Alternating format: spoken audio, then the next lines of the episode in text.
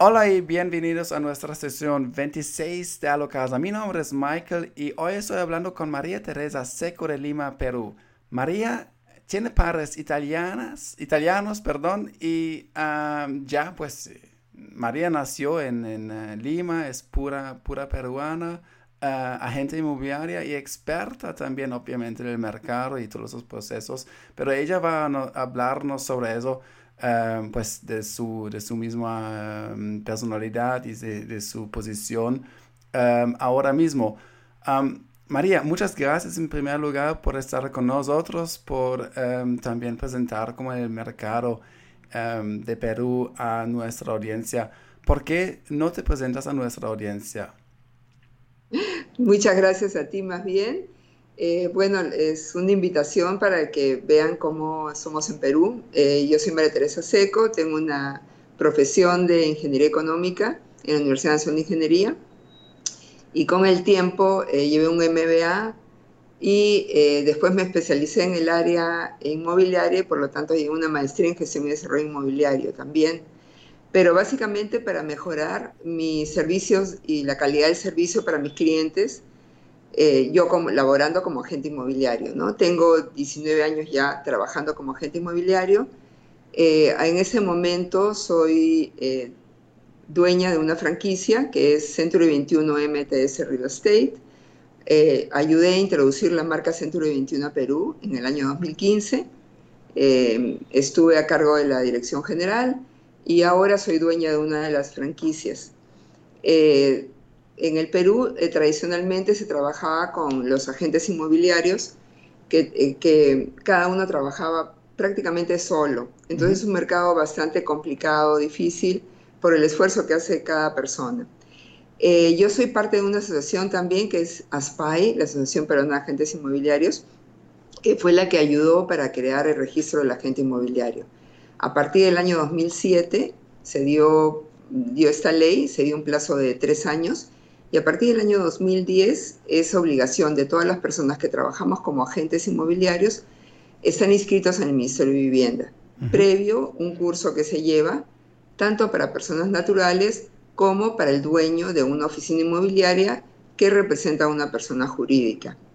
Ese es la, el camino que debemos llevar, ¿no? Yo también en ese momento soy instructora dentro de ese diplomado de agente inmobiliario, ¿no? Lo que queremos es profesionalizar y que el gremio tenga eh, un mejor nivel y estándar para atender a clientes tanto locales como extranjeros. Sí, entonces es decir que mm, si yo no tengo esa licencia, no puedo eh, ejecutar esa profesión, ya no. Acá en el Perú no, deberías trabajar en todo caso, eh, porque lo que te pide el gobierno es que tú tengas un, seas residente peruano ¿Sí? y que además tengas el RUC. El RUC es un registro tributario, sí. ¿no? Pero sí podrías eventualmente, si eres residente en Perú, trabajar con una oficina inmobiliaria, tipo un broker, y ser parte del broker, porque el broker es el que va a avalar tu trabajo. Ya, ok. O trabajar, si tú eres extranjero, nosotros sí trabajamos con agentes formales extranjeros, porque referimos.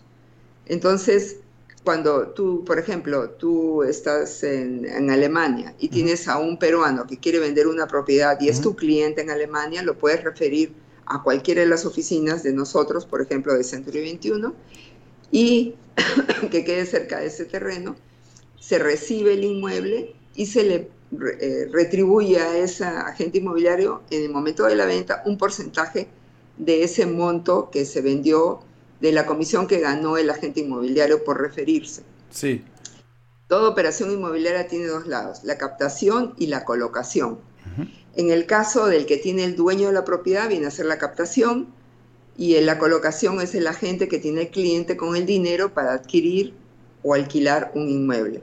Nosotros pagamos, o sea, en sentido, si se refiere a un cliente, trabajamos con, con otros agentes del extranjero, pero en calidad, como te menciono, de referidos. Esa es la forma. O, si, hay, si, tú, si un extranjero o un no residente quiere trabajar como agente, tiene la obligación de llevar el curso si es que va a trabajar independiente. Ok. ¿No? Es, es, decir, y también como hay un sistema, una, una herramienta eh, en línea em, que ayude para de pronto también como em, pues compartir esa comisión y, manejar también como esa colaboración, colaboración entre los agentes y los brokers? ¿O se hace como... O siga, perdón.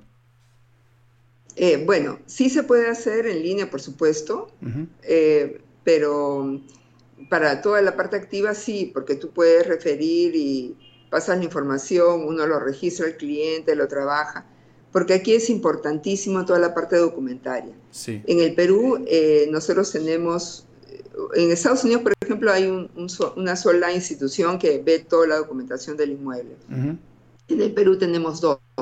La parte municipal, que es todos los permisos que, eh, que realiza el, el, municipio para eh, permitir la construcción de un inmueble o el, los cambios de uso, índice de usos, el tratamiento, eh, qué potencial de construcción puede tener. Eso lo vigila en la municipalidad. Pero la inscripción de la propiedad, de la tenencia del propietario, lo hace registros públicos, que se llama en nuestro caso SUNARP.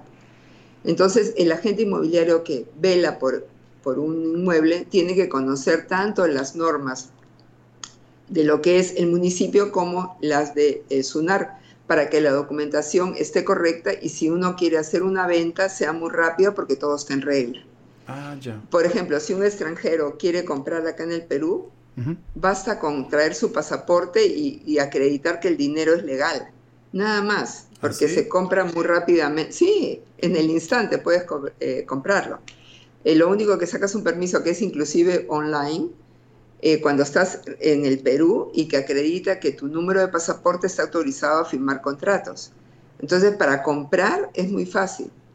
Ok, espera, espera. Vamos paso por paso. Entonces, yo, eh, en primer lugar, me gusta que ya directamente vamos al, vamos al núcleo de, de, las cosas interesantes. Me, me, encanta. entonces, yo estoy interesado en un inmueble, yo soy alemán, yo estoy en Lima, y tengo que en primer lugar redactar mi algo o hacer un trámite con mi pasaporte que me permita Mira, lo único que lo único que tienes que hacer es solicitar, que lo hace a través del Ministerio de, de Migraciones, eh, eh, se solicita una autorización para firma de contratos. Ajá. Lo puedes hacer vía internet, te cuesta equivalente a 5 dólares, no es más. Ajá y te permite durante un mes firmar contratos. Dentro de los contratos que te permite es comprar, adquirir inmuebles.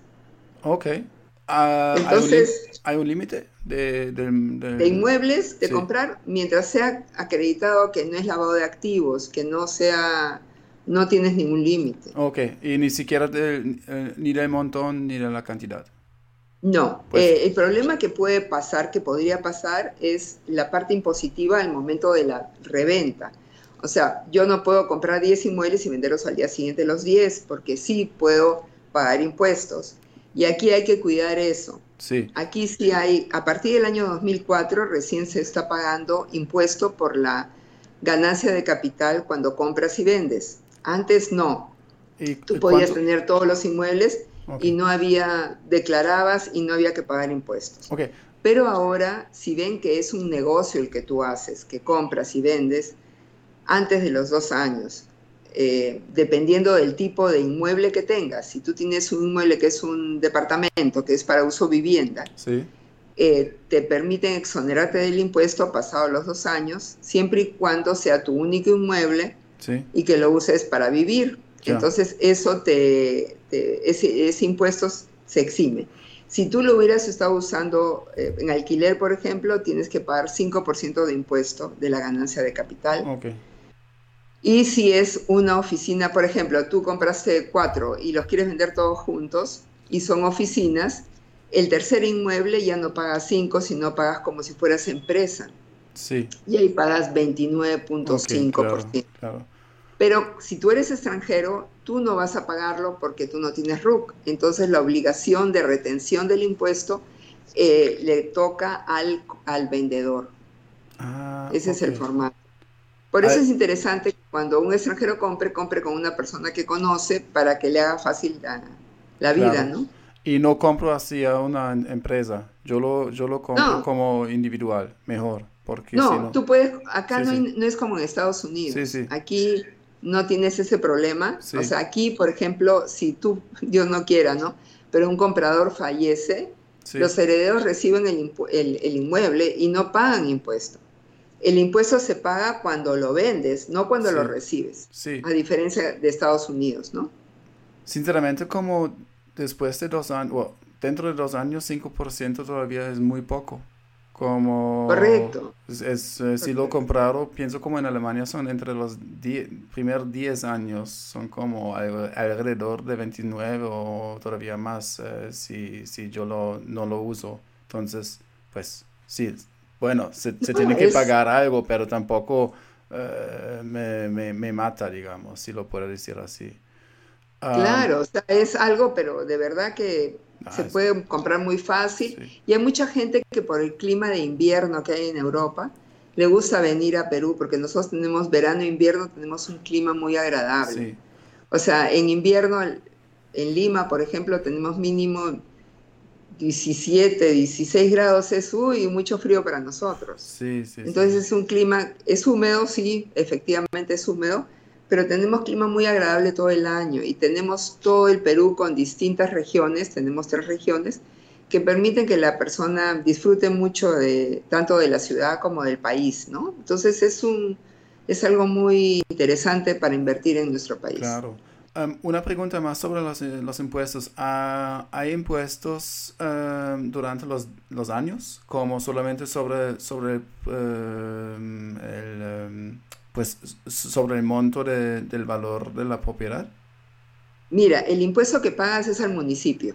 O sea, lo que tú pagas es el impuesto predial, que es por el derecho de, uso, y los arbitrios, que es el, luz, agua, y, perdón, es baja policía, o sea, lo que es limpieza de basura y la luz, pero de la parte externa, ¿no? La luz pública.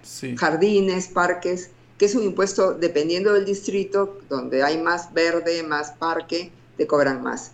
Pero eso es nada más. Por posesión, por propiedad, eh, no pagas. Ah, lo único que si tú lo alquilas, sí tienes que pagar a la SUNAT, pero el 5% del alquiler. si lo alquilas en mil dólares, mensualmente tienes que pagar 50 dólares por impuesto. Sí. Eso es todo. Entonces no hay sobre el valor de la, de la, de la propiedad. Y lo que, lo que acabaste de mencionar, eh, los servicios para, para la, pues, la comuna, el municipio, ¿en cuánto me saldría? Depende del distrito, pero no, la verdad que te puede costar pues 300 dólares anual, depende del departamento, del valor de tu inmueble, depende si está frente a parque, como te digo, hay distritos que son más caros, San Isidro, por ejemplo, es un distrito muy céntrico, donde hay embajadas y hay mucho verde, eso te cuesta un poco más, pero depende del distrito, ¿no? Pero en general, si tú lo, lo, lo desarrollas dentro de los gastos que puedes tener de un inmueble, no es representativo, ¿no? Ok.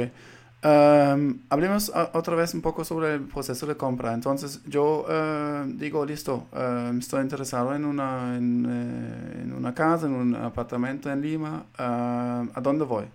Yo hablo contigo, Em, con usted, perdón.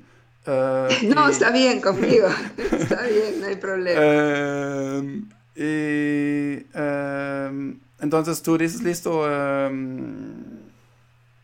eh, ¿vamos a dónde? A, vamos al Mira, es, acá, acá te cuento, son dos, dos, pasos. Sí. El primer paso es la firma de la minuta, que es un documento de compromiso de la compra-venta es donde normalmente uno paga una fracción que puede ser entre el 10 20% del valor del inmueble, por un lado, y entre la firma de la minuta y la firma de la escritura pública, que es la que se, eleva, se lleva a registros públicos, en el interín, eh, tanto el comprador como el vendedor tiene que pagar sus impuestos. El vendedor paga ganancia de capital, en el caso que hubiera, que compró en 100, lo vende en 120, calcula su impuesto y lo paga y el comprador tiene que pagar un impuesto que en el Perú se llama alcabala.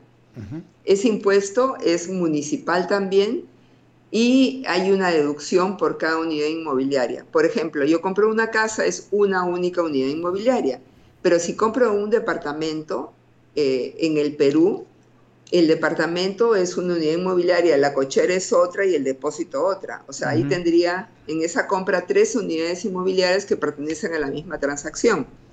Y hay deducible en, en todos los casos de 10 UITs, que son 10 unidades tributarias, que se regulan todos los años, hay una nueva unidad, va cambiando con el índice de costo de índice de precios al consumidor, va subiendo un poquito y te permite el precio, si es en dólares, lo tienes que cambiar al tipo de cambio en soles y deduces, en este momento es 4.150 eh, soles, o sea, vendría a ser 41.500 soles por cada eh, unidad inmobiliaria el deducible. De lo que queda, de lo que en soles queda, se paga el, 3% de impuesto municipal por la transferencia. Eso se llama alcabala. Ese es el, el, único impuesto que paga el comprador. El comprador paga ese impuesto más los gastos notariales y registrales, que siempre en el Perú es obligación del comprador. Ya, ok. ¿Y cuánto es eso más o menos? En uh, unos eh, es un, cientos dólares. Saldrá pues medio por ciento, uno por ciento más, ¿no? Ah, ok, en general. Ok, listo. Sí, no, um, ¿Y hay un ganche? Uh, hay, que, hay que pagar como en primer lugar para asegurar que uh, vaya a comprar directamente. Depende, depende de, las, de las ventas, ¿no? Porque si tú estás comprando una cosa en obra, Normalmente separas porque hay un protocolo, pero si el departamento es una segunda venta, nosotros le decimos a segunda venta cuando ya tiene los, los papeles, ya tiene la independización y tiene su partida registral. Cuando tienes en segunda venta, la venta es muy rápida. Yo la puedo hacer, o sea, depende de la propuesta que yo haga de, negociación. Si yo tengo la plata entera, lo puedo hacer en el mismo día, porque hay gente que es insegura y que tiene miedo de que lo vayan a engañar, ¿no es cierto? Entonces yo decido hacer la compra en el mismo día y hago la propuesta de negociación para pagar, el, para pagar eh, la separación que el cliente, porque puede ser también que te toque un cliente que no tiene plata para pagar el impuesto y que necesita la cuota inicial para pagar el impuesto. Entonces tú calculas un cheque para, para el impuesto, otro cheque para que se lo lleve el cliente y la diferencia en la firma de la escritura.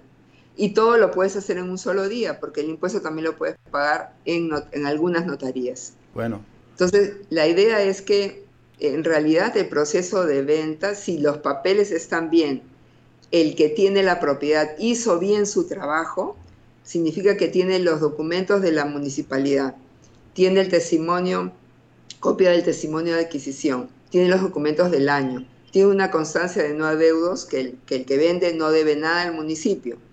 Y tiene un documento que se llama el CRI, Certificado Registral Inmobiliario, que lo da el, eh, lo que es registros públicos, tú puedes vender en el día. O sea, no hay pues problema si es que el, dueño del el, agente que trabaja la captación tiene toda la documentación en regla. Es el primer lugar, el país donde, del cual he escuchado que sea como tan, tan rápido. Es, es enorme. Pero, ¿por qué es rápido? Te explico por qué es rápido. Sí. Porque yo como agente inmobiliario hice mi trabajo antes. O sea, yo, estoy, yo ya estoy lista, preparada para el que quiera vender ya lo tenga. Por ejemplo, yo tengo un departamento que después, si podemos, lo miramos, que si tú vienes con la plata, yo te digo, acá están los documentos y vamos a la notaría y, compramos directo, porque yo ya hice mi trabajo. Claro. Conseguí toda la información, lo tengo listo, y eso es la ventaja de la exclusividad. Cuando un agente recibe la exclusividad de parte de un propietario, o sea, el agente ya hace su trabajo, claro. está listo para cerrar la operación en el día. Y yo lo he hecho, yo te digo, yo hago ese tipo de operaciones cuando tengo, tengo la suerte de que no tiene hipoteca, que todo está bien, se hace muy rápido. Sí demora más cuando el inmueble está hipotecado, porque tienes que hacer levantamiento de hipoteca, es una hipoteca condicionada al levantamiento de la otra hipoteca, si estás comprando con hipoteca, o sea, depende del, tipo de cierre que hagas. No es lo mismo una venta al contado o una venta con crédito hipotecario. Sí, y, y uh, acabaste de mencionar de, la manera exclusiva, uh, ¿solamente ¿Tú solamente trabajas así o um, cómo es el mercado en, en Perú? Um, ¿Se puede de, pronto también hacer como una distribución entre um, exclusivo o no exclusivo? Mira, te explico más o menos. La exclusividad permite que la gente trabaje tranquilo, porque los honorarios de la gente inmobiliaria son honorarios de éxito. Yo puedo hacer mi trabajo muy bien, pero si no cierro la operación no voy a ganar nada. Claro. Entonces, muchas veces las personas que no tienen exclusividad o los agentes que no tienen, es por eso se demoran, no hacen su trabajo hasta tener el cliente.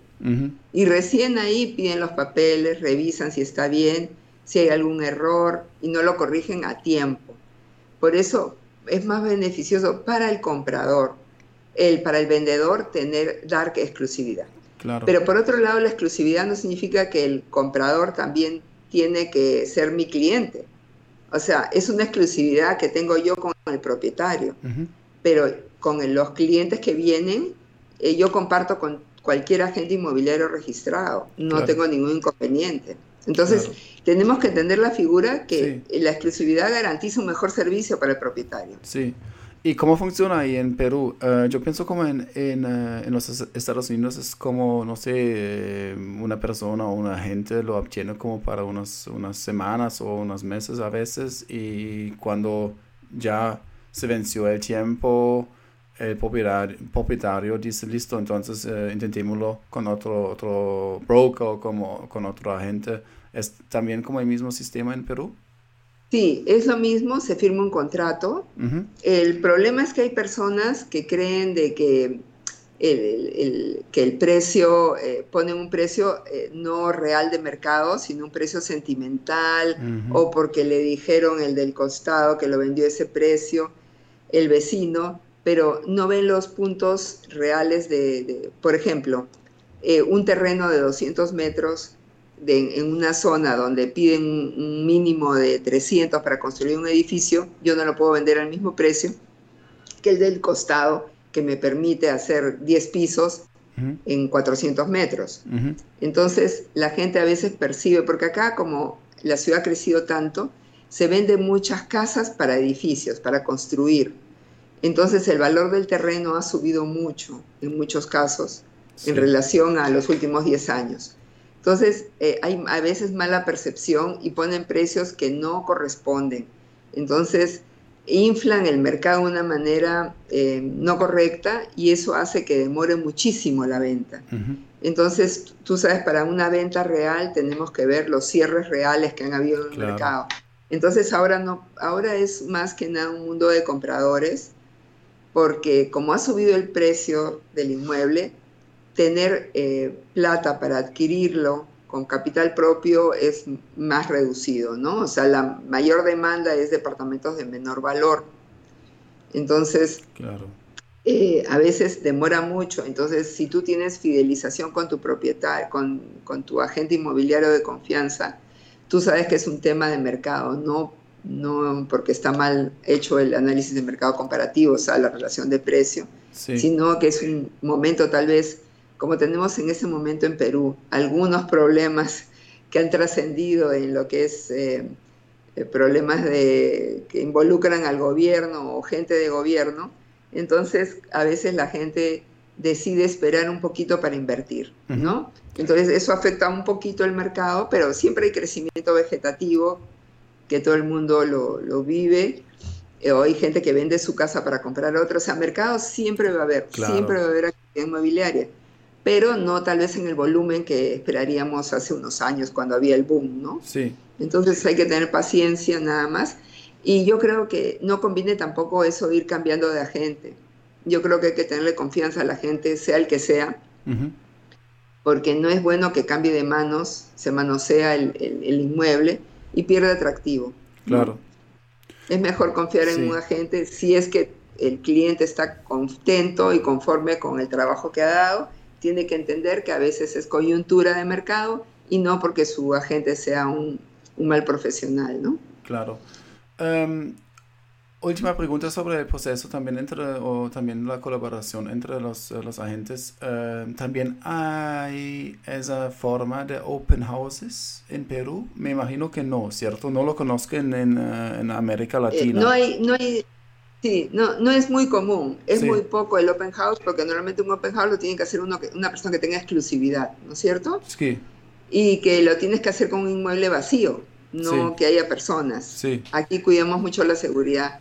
Eventualmente se hace, si lo han hecho, invitan a personas em, cuando es una propiedad interesante, pero no es común, ¿eh? no, no se hace mayormente. Sí, sí, sí, ok. Y entonces... Em, un detalle que, no, no, le hemos conversado, por si acaso, la comisión aquí la paga el vendedor, no el comprador. Lo que se comparte es la comisión que paga el vendedor. Eso es lo que se comparte entre el, agente que ve la captación y el que ve la colocación. Ok. Y, eh, eh, y em, la comisión más o menos como cuánto es? Mira, las constructoras es 3% Del, del, precio del valor del inmueble. Sí. Y en el caso de clientes privados fluctúa entre 3 y 5%. Eh, tenemos que aclarar que los agentes inmobiliarios tenemos que emitir factura eh, a los clientes que son personas jurídicas y emitimos boleta a las personas naturales. Quiere decir que en ambos casos pagamos IGB, que es el equivalente al IVA de otros lados, y en nuestro país, en Perú, es 18%. Ya. Entonces puede dar el caso que yo que se cobre el 5% más IGB o 5% o 4%, depende del inmueble, depende de muchas circunstancias, de la negociación que puedan hacer. Pero el mínimo es de, o sea, lo que fluctúa es entre 3, 4, 5%. Ya, ok. tengo un, pues acabaste de mencionar muchísimas cosas y agradezco mucho que estés con nosotros porque pues tu, tu eh, pues toda la información es como una ola de, de, de, información sobre, sobre el mercado y trato de, todavía grabar y, capturar todo. antes acabaste o mencionaste también como la unidad de, la, de la, pues, cómo se presenta. La UIT, Unidad Impositiva Tributaria. Sí. ¿Cuál es el origen de eso? Como... Eh, sí, siga. Es una referencia de... Lo que pasa que acá todos los impuestos se asocian a la UIT. Inclusive Indecopi, que es el que vela por el por el que todo el mundo trabaje bien, actúe bien. Todos, eh, por eso de los impuestos es medio UIT, una UIT, 20 UITs, 30 UITs, 100 UITs, o sea, la SUNAT, todo es con UIT. Entonces, el MEF, el Ministerio de Economía y Finanzas, dictamina cuál es el, el valor de, esta unidad tributaria. Se determina eh, una vez a la, se determinó la primera vez, no sé en qué año, te mentiría si te dijera, y a partir de ahí se va, se va corrigiendo año a año, pero conforme al índice de, de inflación o índice de, de costos, o el de devaluación, la verdad que no, no, estoy muy segura cuál es el factor que lo reajustan, pero es un factor que es estable durante el tiempo. Y, eh, por ejemplo, trámites de sacar un documento que está en relación a la UIT, una multa por no votar en las elecciones también está en relación con la UIT. O sea, todo, todo, todas las multas que hay en Perú o trámites están en relación con esa unidad impositiva, que en ese momento es 4.150 soles, dura todo el año y se cambia a finales del, en este caso del 2019, y se reajusta para el próximo año. Pero es, siempre es estable durante todo un año de primero de enero al 31 de diciembre. Entonces solamente los trámites y los, los eh, las multas están eh, desplegados así, no las propiedades. Eh, no, no, no, para nada, no tiene nada que ver. No, ok, perfecto. Em, listo. Otra pregunta tengo em, sobre el, em, pues retomando la, el tema del, proceso de la compra y la financiación. ¿Hay acceso Um, para extranjeros de financiación? Ahí, sí no te, ahí sí no te puedo ayudar con los extranjeros. Ok, ok. Uh, ahí, no hay, ahí sí no te puedo ayudar para nada. El extranjero no tiene oportunidades, ¿Sí? salvo eh, que trabaje en el Perú, ¿no? O sea, que reciba un sueldo del Perú. ¿no? Y algunos casos hay peruanos no residentes que tienen que averiguar en los bancos que hay corresponsales en Europa, en algunos casos en España o Italia, y si hay alguna manera para un peruano que reside fuera, ayudarlo a comprar en el Perú, ¿no? A pesar que no vive en el Perú. Claro. Pero sí se valida con los ingresos que tiene allá. Pero ese es eh, beneficio para un peruano. Sí. ¿No? No para un extranjero. Sí, sí, sí. No, entonces me imagino que es el proceso sea lo mismo como siempre. Yo transfiero el dinero de mi banco eh, extranjero a un banco. Eh, ¿Puedo abrir, tú sabes de pronto no puedes abrir una cuenta corriente, no, tienes que hacer transferencia nada más. Okay. Eh, el extranjero, mientras no tenga carnet de extranjería, no puede abrir cuenta corriente. Ok, entonces lo transferiría de pronto a la cuenta del notario o de... Correcto, puedes hacer o a la cuenta de notario o, sabes que yo lo que en mis transacciones, las que he logrado internacionales, es eh, tú lo, lo, envían a una cuenta pero que en stand-by hasta que se eh, aprueba la firma en la minuta. Cuando estás en notaría, firma en la minuta, ahí le dan el visto bueno e inmediatamente depositan en la cuenta de, la persona. Yo he hecho transacciones internacionales de ese tipo. Ah, sí, ok, perfecto. otra pregunta, tú mencionaste como los, eh, los eh, sectores diferentes. ya vamos un poco a la, de pronto también a la ciudad de Lima hay también estratos. Cuéntanos un poco a los extranjeros cómo se dividen y de pronto también como cuál es el origen para personas que, que, no tienen ninguna idea sobre ese concepto. Correcto. Eh, en Lima tenemos, eh, se juntan muchas cosas. O sea, en los últimos que te digo, desde la época de en los últimos 30 años, Lima ha crecido muchísimo. De un millón y medio de habitantes ha pasado a tener 10 millones de habitantes. Eh, y Lima tiene un tercio. Okay. Sí, más o menos de los, de los 80, o sea, van 30, 40 años, ¿no?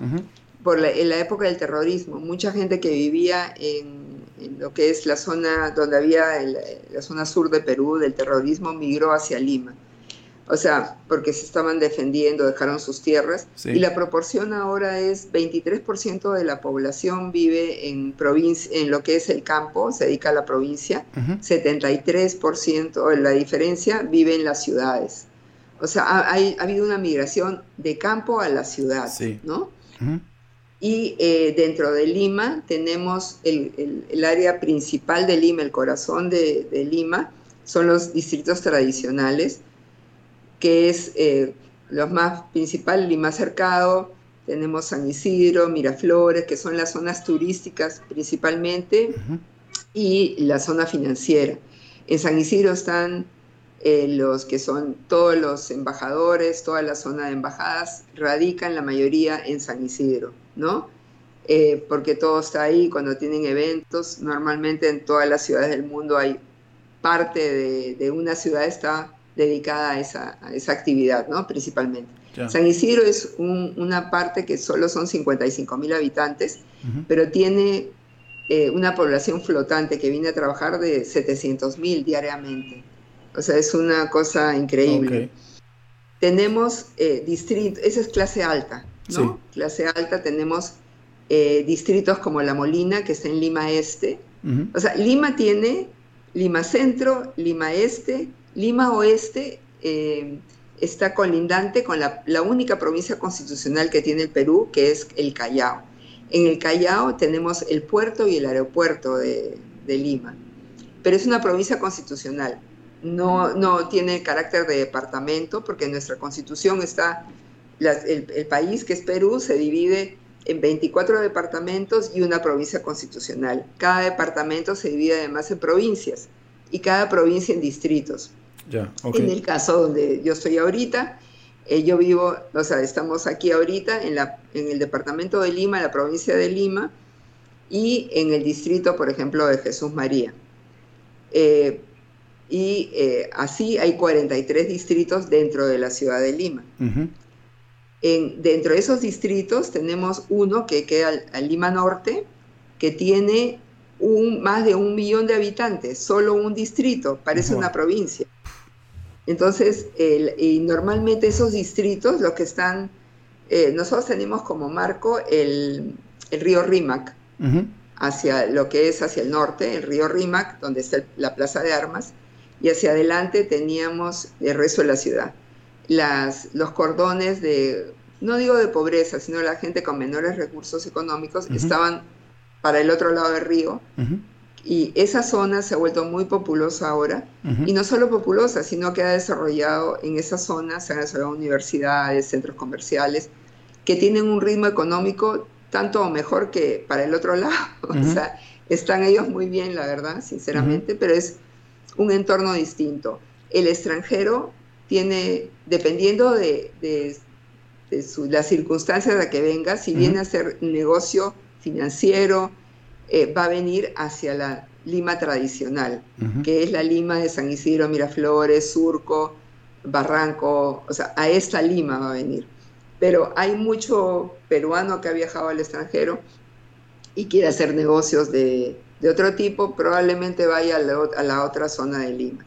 La demanda, eh, así como en los suburbios en Estados Unidos, vendría a ser tipo suburbio, esa zona de, que está hacia el norte, que es más desarrollada que Lima Sur.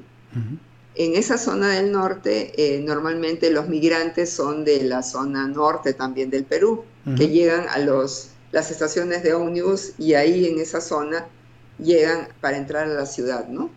Entonces tenemos todo como un cordón. Sí. Y, eh, por ejemplo, en, el, en Lima nosotros teníamos en el Callao una zona que era industrial pero con el crecimiento enorme que hemos tenido en, la ciudad, ya esa zona se ha desplazado. Entonces la zona industrial, que los terrenos eran grandes de 5.000, 10.000 metros cuadrados, se está quedando para desarrollo de vivienda.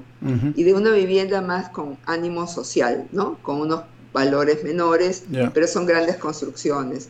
O sea, Lima es muy variada. Tú vas a encontrar departamentos que te pueden costar desde 60 mil 30 mil dólares hacia el norte, como departamentos frente al Golfo de San Isidro, diseñados por arquitectos de Nueva York y que te pueden costar 10 millones de dólares. Eso tenemos en Lima, esa variedad. Sí. ¿Y cómo ves eh, tú personalmente, eh, o dónde ves tú como personalmente una, un barrio interesante para, para que de pronto se, se valoriza mucho? O si de pronto ni siquiera ya no se valoriza Ni siquiera está en el...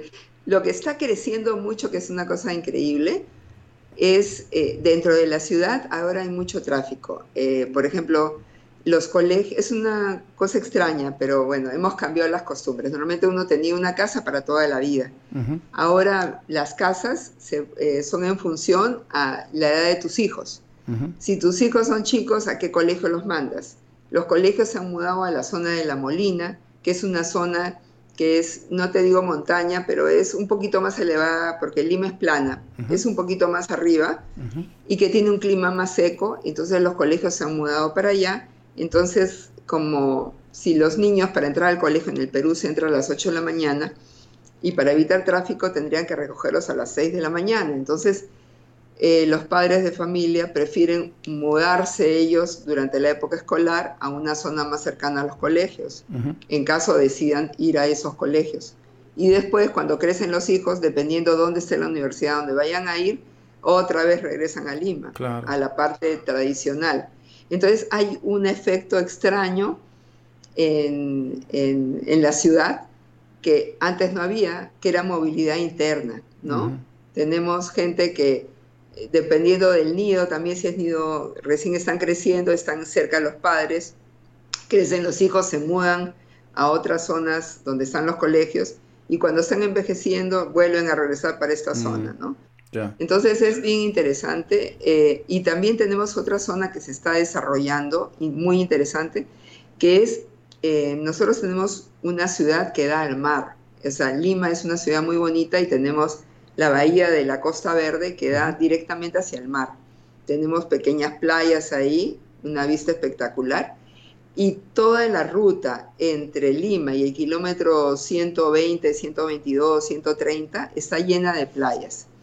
Entonces se está promocionando un nuevo crecimiento que son eh, residencias, viviendas, eh, departamentos en lo que eran balnearios tradicionales de playa.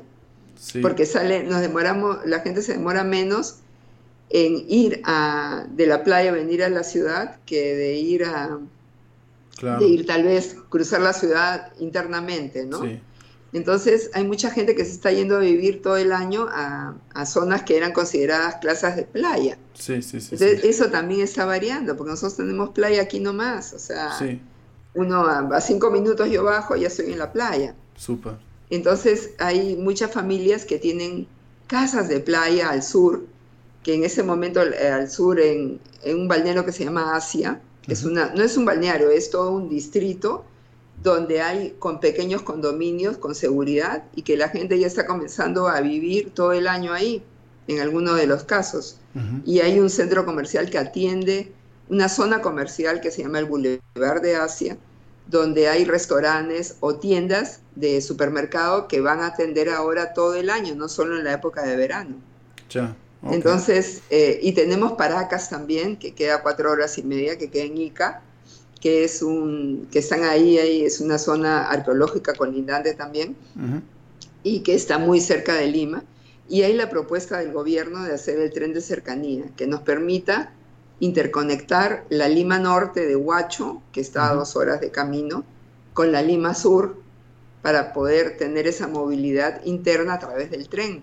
Ojalá que Dios quiera que lo veamos, pues, ¿no? Nos, Acá a veces se propone y no se cumple. Claro. Pero la idea es que la ciudad tenga más transporte público que ayude a que no haya el caos que a veces hay, dependiendo de la hora, para ir por la, por la ciudad, ¿no?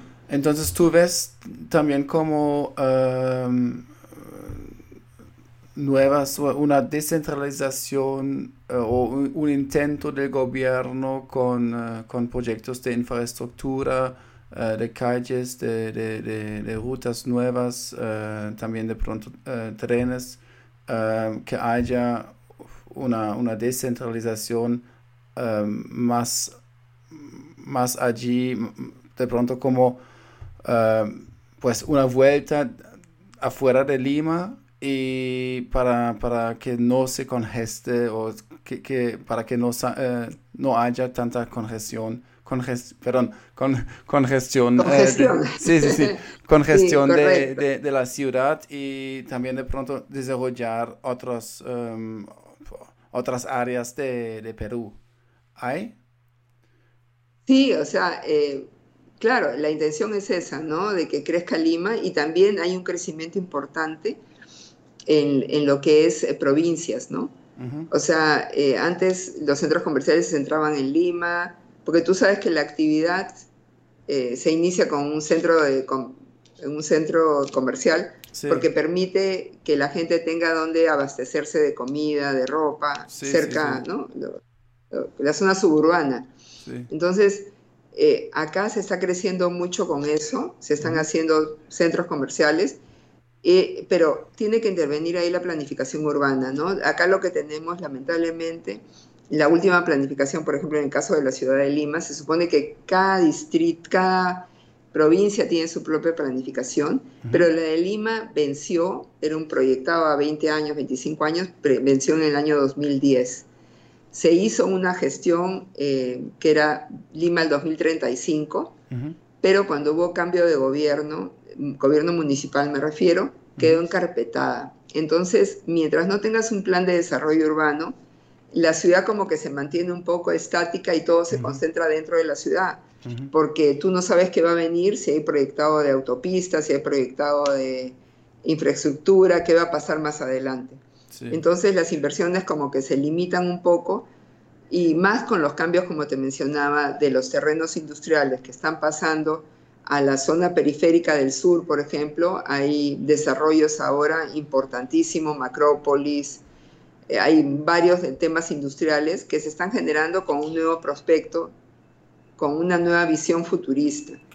Y hay mucha gente que trabaja ahora en casa también, que ya no necesitas eh, para dar tus servicios irte tan lejos, ¿no? O sea, es interesante, sí todo lo que estás haciendo tú, ¿no? Mira dónde estás conectada con, con, Perú, ¿no? No, eso es cierto y yo pienso también cómo tiene una, va a tener una, una, un impacto también a, a, las ciudades y también como, pues de pronto, obviamente también a, a la parte de propiedades y de, y, de bienes raíces.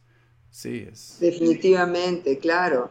Y como en Japón, ¿no? Que en Tokio, si quieres vivir en Tokio, pues tienes que meterte a un, ¿no? a un hotel chiquitito y vivir lejos, en las afueras o en Nueva York o donde vayas, porque a nivel internacional es lo mismo. Lo que pasa es que qué tanto valoras tú tu tiempo de transporte y tus decisiones tienes que sopesar eso, porque si no también se convierten en ciudades dormitorio, que tú tampoco, eso no es vivir, ¿no? Es cierto, sí. Entonces hay que desarrollar también industria, hay que desarrollar negocio, propuestas fuera y que las personas que trabajen ahí tengan cerca también vivienda para que les, o sea, hay mucho potencial. Tú jalas una industria y vas a tener todo un, desarrollo urbano alrededor de esa industria. Absolutamente. En, en Alemania es muy común, te lo digo, eh, solamente ver a su pareja durante los fines de semana, porque ahí tenemos de pronto como muy, pues, muy poca centralización. Es como hay tantas ciudades y hay tantas compañías en el campo, entonces sí o sí hay que viajar o hay que, hay que tomar el tren y es un tema muy, muy grande en Alemania eh, porque se habla mucho del impacto social, el impacto de a la salud, pero es, es muy común, sí, casi nadie... Claro, sí. Yo estaba en Berlín, eh, tuve el gusto de conocer Berlín en, octubre, que es espectacular, de verdad, y tuvimos la ventaja, yo estudié en, esa una maestría y nos llevaron al Plan de Desarrollo Urbano de Berlín.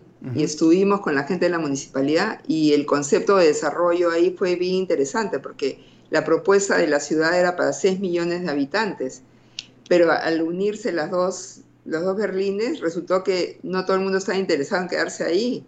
Y total, la ciudad se quedó desarrollada en, en, 3 millones y medio, ¿no? Y el cambio después de los edificios que tenían asbesto, que había que modernizarlos, de verdad que fue una experiencia muy, muy interesante el conocer el plan de desarrollo urbano de, de Berlín. Tuvimos la suerte de estar en Barcelona también viéndolo y de verdad que se abre mucha perspectiva para Perú también lo que hay que hacer, ¿no? Sí.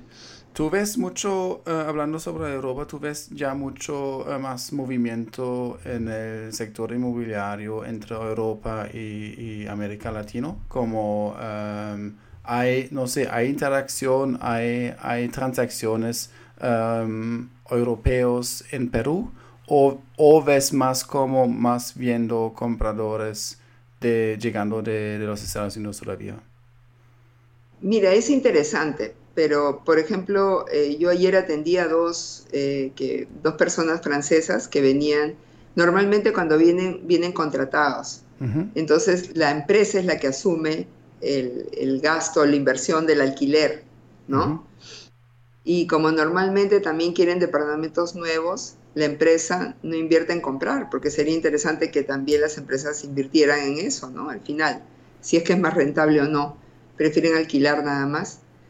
Eh, pero tengo otros clientes, por ejemplo, que sí ven, tengo un cliente inglés casado con una señora peruana, que tenían un departamento, lo vendieron y ahora están comprando para inversión. O sea, sí hay, porque en San Isidro han hecho en un sector departamentos de menor metraje que no salen tan caros.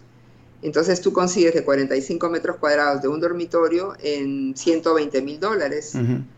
Entonces eh, les pareció muy interesante y no se llevaron la plata, sino volvieron a invertir en Perú.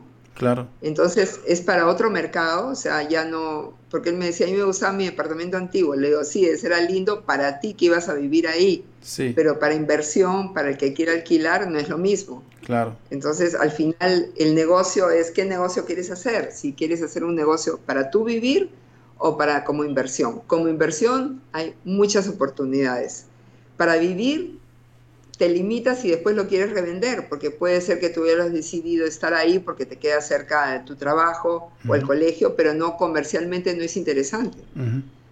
Entonces depende para qué lo quieres usar, la inversión es buena o es regular. ¿no? Sí, hablando sobre, sobre propiedades, tú también tienes un ejemplo que subiste a la casa. ¿Por qué no nos presentas em, el, em, el, aviso que ahora estoy mismo mostrando a las personas que están mirando a través de YouTube? Dice, dice... Ese es un, caso, sí. No, no, siga, siga, perdón. Es un, no, ese es un caso de un departamento muy bonito, que es un penthouse duplex, eh, que, es, que es muy funcional, que en la primera planta tiene una sala y comedor importante con un pequeño balcón, una cocina con isla, isla se le dice a ese espacio que está al medio, que es como un comedor de diario, eh, tiene una sala de estar, tres habitaciones, eh, todas, cada una de ellas tiene baño incorporado, el dormitorio principal es bastante grande, eh, tiene un closet frente a la cama, cama matrimonial también grande, eh, tiene un walking closet y un baño grande donde tiene ducha separada del jacuzzi con doble balín. En la segunda planta eh, tienes una sala de estar también bastante importante que da una terraza que tiene una vista espectacular. Si tú estás viendo ahí con un celaje, el atardecer es lindísimo. Sí. Eh, es muy bonito y que además eh, tienes otro ambiente que son de, conformado por como una suite que tiene eh, un área como escritorio, que tú ves ahí juego de niños porque la familia ya se redujo y por eso lo están vendiendo, no porque no les guste el departamento, sino porque ya ellos son solo dos y ya les queda el departamento muy grande. Y esa zona es para que los nietos jueguen. Claro. Entonces tiene, eh, tienes esa como escritorio, el dormitorio, que da una pequeña terracita, tienes un walking closet enorme y un baño también enorme que tiene un jacuzzi y tiene una ducha separada con doble balín. O sea, es un departamento muy bonito, muy buenos acabados y tiene un área de servicio. En el Perú nosotros todavía mantenemos personal de servicio que muchas veces duerme en casa. Entonces, en algunos casos tienes con el cuarto y baño de servicio y eh, una, en este caso tiene además depósito dentro del departamento y un área para colgar. A pesar de que uno tiene lavadora y secadora que podría secar todo ahí, muchas familias todavía les gusta pues colgar la ropa y que se, seque al, a la intemperie, ¿no? O sea, con el sol que sale. Eh, porque hay el espacio para, para hacerlo, ¿no? Lima es una ciudad que todavía te permite tener eh, a precios totalmente razonables, porque ese departamento, por ejemplo, está en 690 mil dólares, son 389 metros cuadrados de área ocupada, 317 de área construida, eh, y em, está en pleno corazón de Chacarilla. Chacarilla es una zona eh, de nivel clase alta en Surco queda a pocas cuadras de un centro comercial, de un colegio que es el Colegio eh, Santa María, que es un colegio de la congregación marianista. Em, mis hijos estudiaron en ese colegio y es eh, la zona es una zona tranquila, pero además muy céntrica que permite estar cerca de la autopista si es que te tienes que trabajar fuera de, Lima y también cerca de lo que es si, si, la persona trabaja en San Isidro, también tiene fácil acceso, ¿no?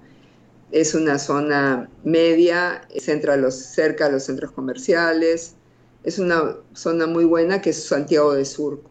Pero si hablamos, por ejemplo, de Santiago de Surco, en el mismo Santiago de Surco tenemos distintas zonificaciones, porque hay una zona que es de nivel A, se puede decir, y hay otra zona que es de B o sector C. O sea, ese es porque hay la parte de surco viejo, que es nivel B menos a C.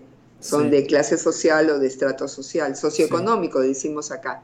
Más que social, social solo ya no existe. Es socioeconómico, ¿no? Porque tú puedes, entre comillas, socialmente estar arriba y económicamente estar en D, ¿no? Es la mezcla socioeconómica. Pero es este muy interesante las variedades que hay porque dentro de una misma ciudad nosotros podemos tener departamentos chiquitos de 45 metros cuadrados si es que el distrito lo permite o eh, zonas donde ya ha habido demasiada explosión como Jesús María que llegó un momento que ya exageraron en la medida y pedían tres cocheras por departamento, ¿no? lo cual era una exageración. Entonces se, se van a veces de un límite bajo a un límite alto. Entonces, cuando tenemos intención de construir, hay que sacar un documento que se llama certificado de parámetros, que nos permite, eh, al realizar un análisis económico-financiero del proyecto, ver si sale rentable el proyecto dependiendo del precio estimado de la oferta de nueva vivienda. O sea, acá tenemos vivienda nueva y vivienda, que convive con vivienda de segundo uso, ¿no? Entonces, el mercado, de verdad que si me dejas hablar, te hablo hasta mañana. no, pues yo tengo tiempo. Yo tengo tiempo. um, para hablar. Tú, um, los estratos se dividen entre, em, como cuál es el rango y cuál es lo... Em, Mira, acá hay un señor, que Arellano Marketing, ¿Sí? Eh, o sea, es eh, que él em, desarrolló ocho estratos de, nueva, nueva, de nuevos habitantes de la ciudad de Lima. Ocho estratos que van cambiando del emergente, del conservador, o sea, cambió la forma de ser, porque antes era mm. alto, mediano y bajo, ¿no? Sí. Y ahora no, tú puedes tener un emergente. Acá tenemos ah, mucho, mucha gente muy emprendedora, muy valiosa, que ha hecho mucho dinero trabajando en lo que es textilería. Hay una zona, no sé si has escuchado, Gamarra. Gamarra es, un, es una zona donde se desarrolla mucha textilería, hay talleres y ha generado mucho dinero para la zona. Es que en la Victoria eh, y muchísima gente va allá porque consigue cosas a mucho menor precio. Y eh, ahí el tren eléctrico que tenemos, el tren que tenemos pasa también por la estación de Gamarra. Y eh, esa zona ha dinamizado mucho y hay gente con mucho dinero que ha generado y hay galerías miles de galerías, edificios de ocho pisos, donde hay tiendas abajo y producción en la parte superior, ¿no? Nosotros tenemos un algodón Pima, que es muy bueno en Perú, eh, y tenemos, bueno, competencia desleal cuando viene producto de fuera, de la India, que no es local, pero eh, acá nosotros en general tenemos muy buena calidad textilera, muy normalmente, ¿no? Muy buenos textiles.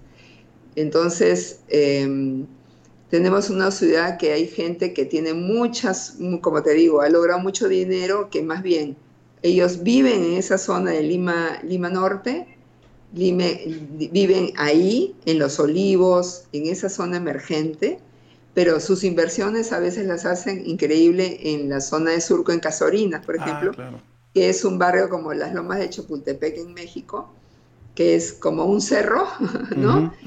y tienen sus casas ahí de mil metros, dos mil, tres mil metros y e invierten ahí. No viven ellos ahí, pero sí arriendan. O sea, lo compran para inversión. Sí, sí, sí, sí, Para que otros vivan ahí.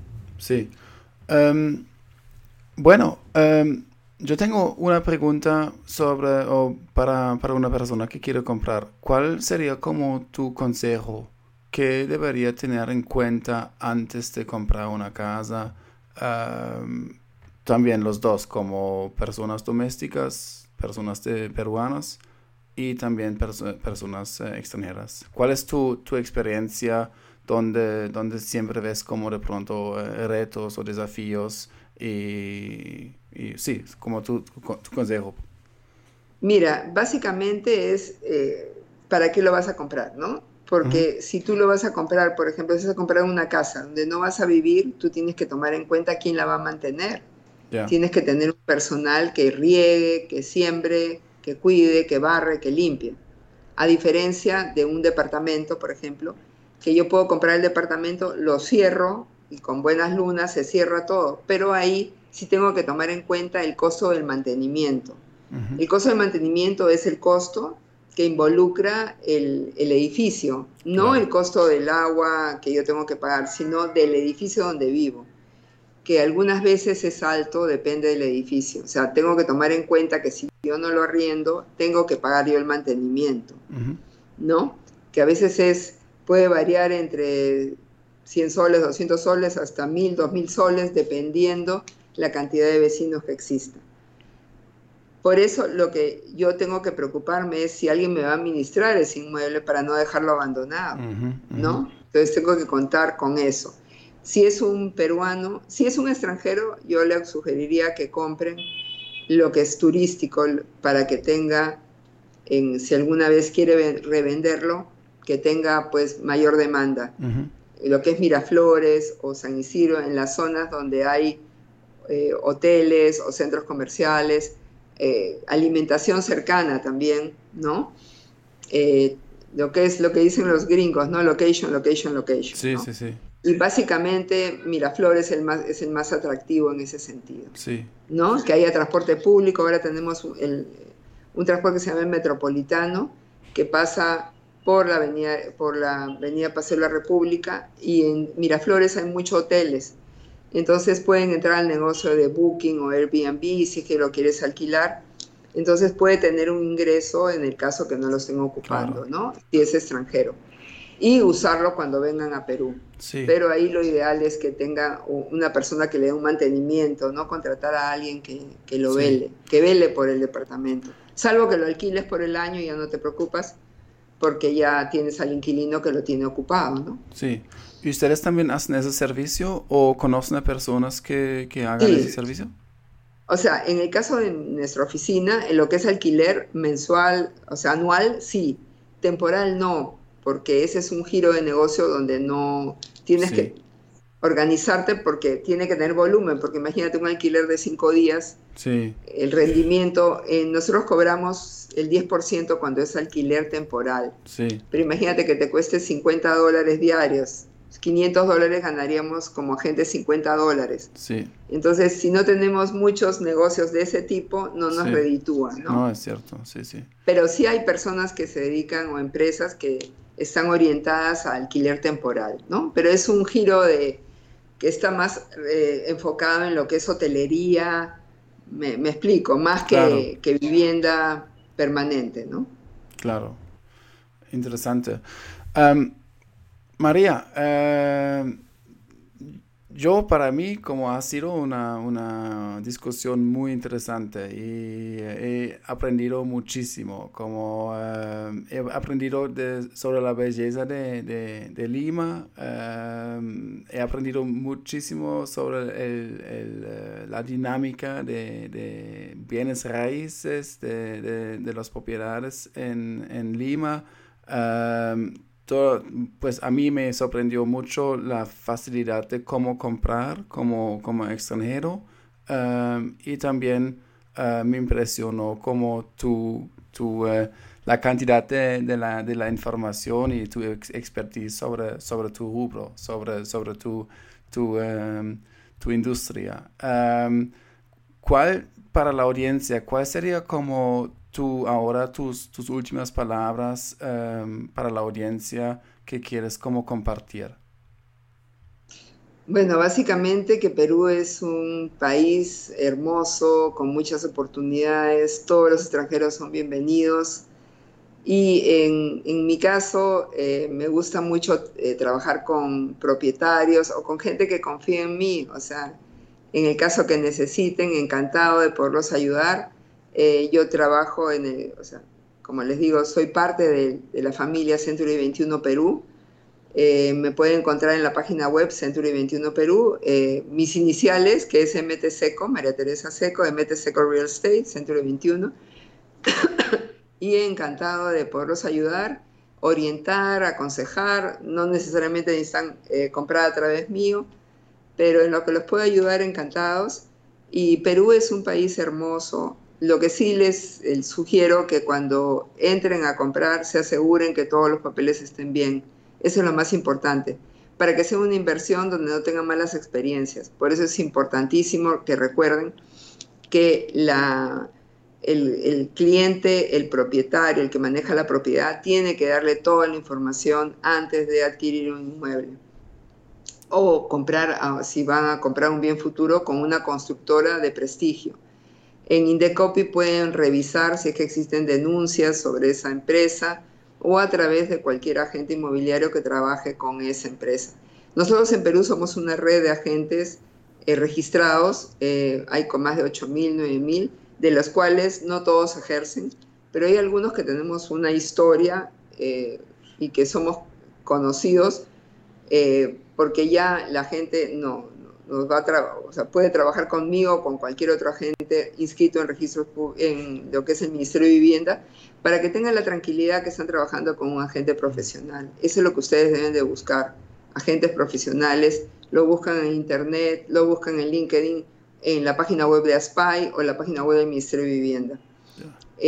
lo importante es que ustedes vean que este es un país hermoso, eh, con muchas oportunidades y que tenemos las puertas abiertas y que vengan, el corazón abierto para que vengan. Que vengan para, para conocer, en primer lugar para conocer y para, para, para ver qué tan lindo es.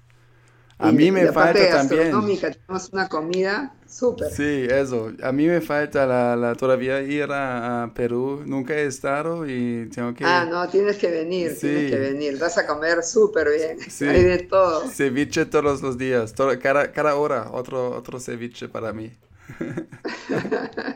Acá tenemos de todo y tenemos, por ejemplo, la colonia china y la japonesa son las más importantes como colonias. Aparte tenemos la italiana, o sea, pero la china y japonesa, entonces mucha comida china. Acá comemos mucha comida china muy rica también.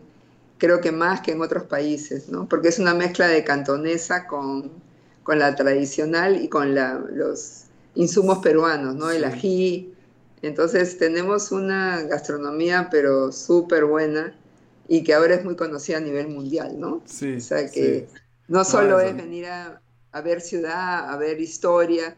En Lima tenemos 800, tenemos 800 eh, inmuebles que son monumentos históricos. Eh, tenemos huacas, hay 200 huacas en la ciudad de Lima, no todas desarrolladas apropiadamente, pero tenemos huacas. Huacas son restos arqueológicos de la época preincaica. Los tenemos tanto en San Isidro, Miraflores, hay paseos turísticos que los podemos ver.